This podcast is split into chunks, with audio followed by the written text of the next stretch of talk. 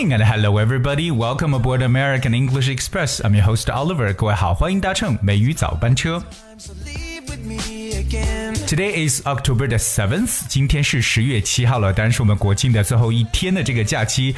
同样呢，今天也碰到了我们中国的传统佳节九九重阳 Double Ninth Festival。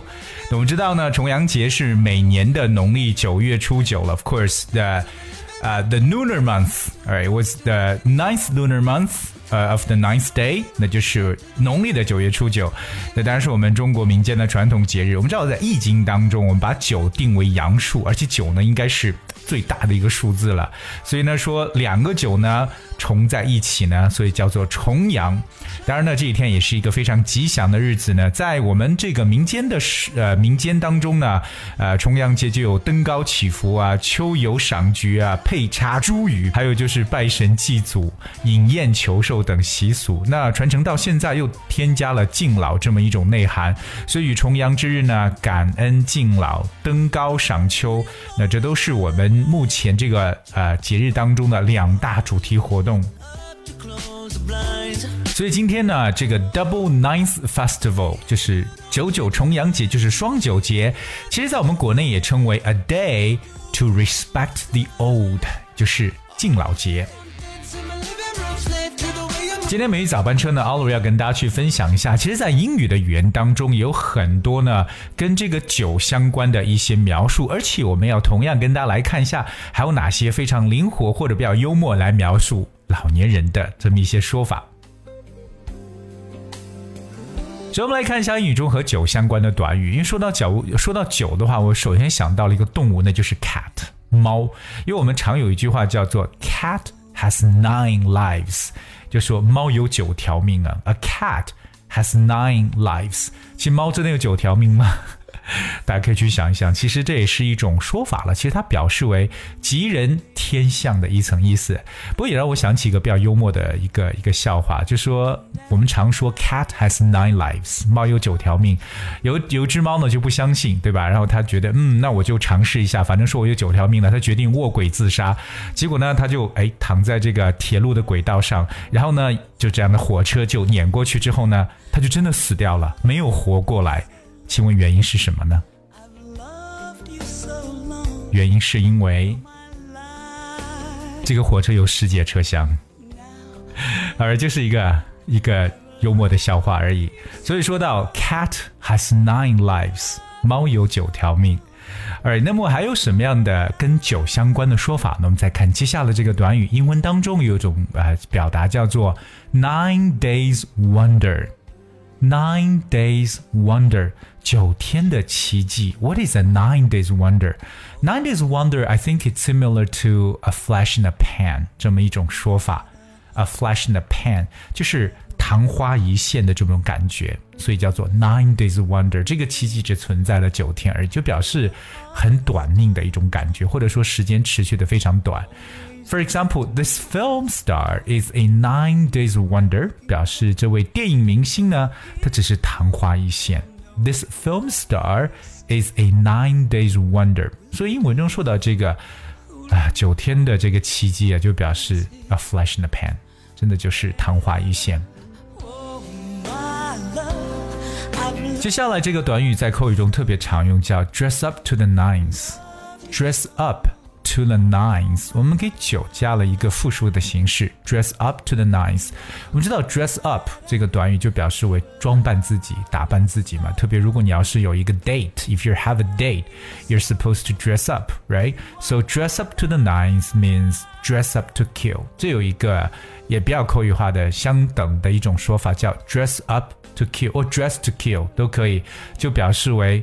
盛装打扮就是着装非常时髦华丽的一种感觉，叫 dress up to the nines，就已经能够好像是穿到打九分的这么一个状态了。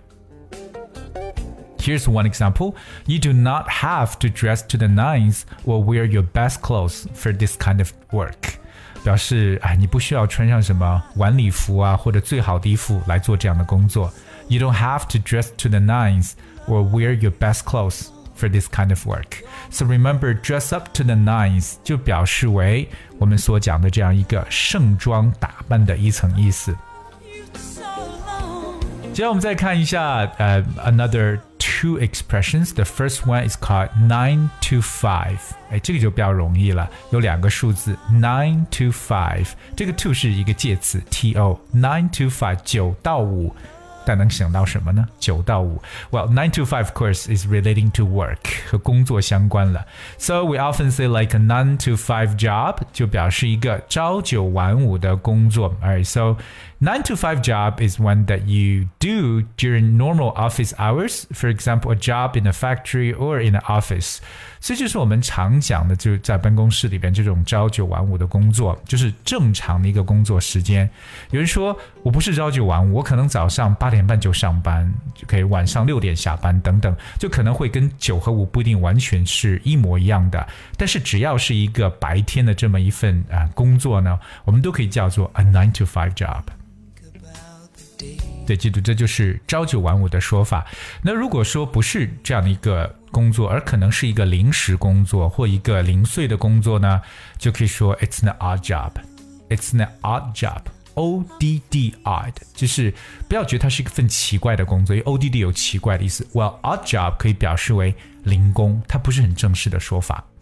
我们来看一下另外一个和九所相关的一个口语中也常见的说法，叫做 on cloud nine。OK，on cloud nine，在九层云上。If something is on cloud nine, I think that something is super super exciting or something is you know just thrilling， 表示非常开心兴奋的感觉，有点飘飘然的说法，都已经跑到九层云上了。So on cloud nine 就表示特别的兴奋和开心的一种意思。For instance, he is on cloud nine when his girlfriend gives him a kiss. He is on cloud nine when his girlfriend gives him a kiss. So 这句话就表示，当他女友给他一个 kiss 的时候呢，他就觉得是哇，真的是爽呆了，因为就是在九霄云上的感觉。所以，当你真的是特别特别这个 intoxicated or like you're super thrilled, that you might say you're on cloud nine.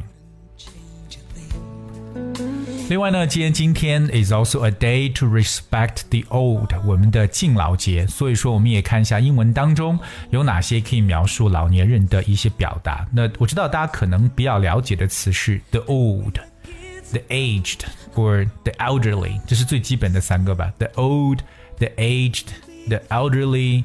我们也可以用其他的表示，比如说 senior citizens，senior citizen 就是高级公民，其实就表示为长辈，也就是老年人 senior citizens。或还有一种跟这个头发的颜色相关，其实头发颜色，我们说人老了头发是变白色的，可是，在英文中不用 white hair，we use gray hair，哎，就是灰色的 the gray hair。So if you say the gray hair means that someone is old。For example, he has got gray hair，就表示他已经是老年人了。当然，我也碰到过一个特别幽默的表述老年人的说法，叫做 "He is in his second childhood." He is in his second childhood，那就是眨眼一听就感觉是他现在在他的第二童年期。第二童年期是什么时候啊？就是老年状态，因为我们常说返老还童嘛，对不对？So if someone is in his or her second childhood, that means someone has already become a senior citizen, or they are the old or the elderly. Alright, today is the Double Ninth Festival. 那大家要记住我们所说的这个重阳节的描述，就是双九节 Double Ninth Festival。但今天呢，也是敬老节 A day to respect the old。而且我们中国呢，现在老年人的数量可以说是越来越多，因为我们也逐步进入到一个 aging society。 老龄化的一个社会。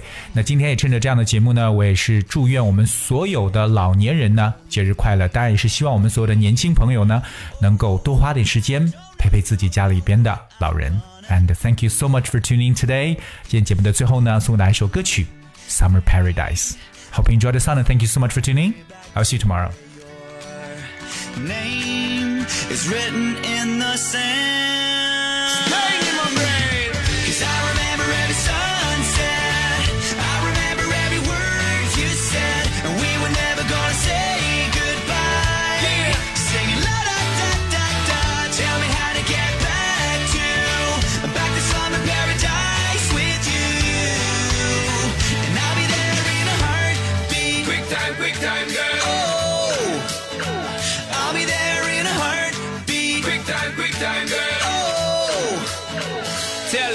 my soul is broken. Streets are frozen.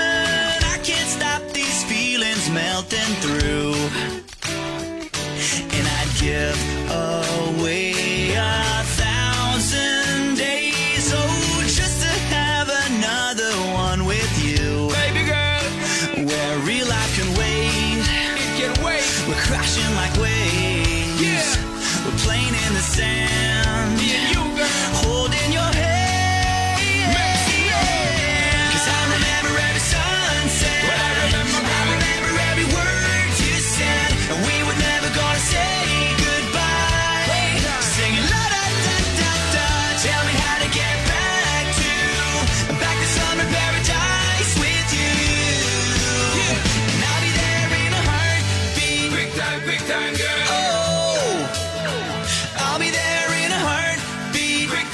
time, girl.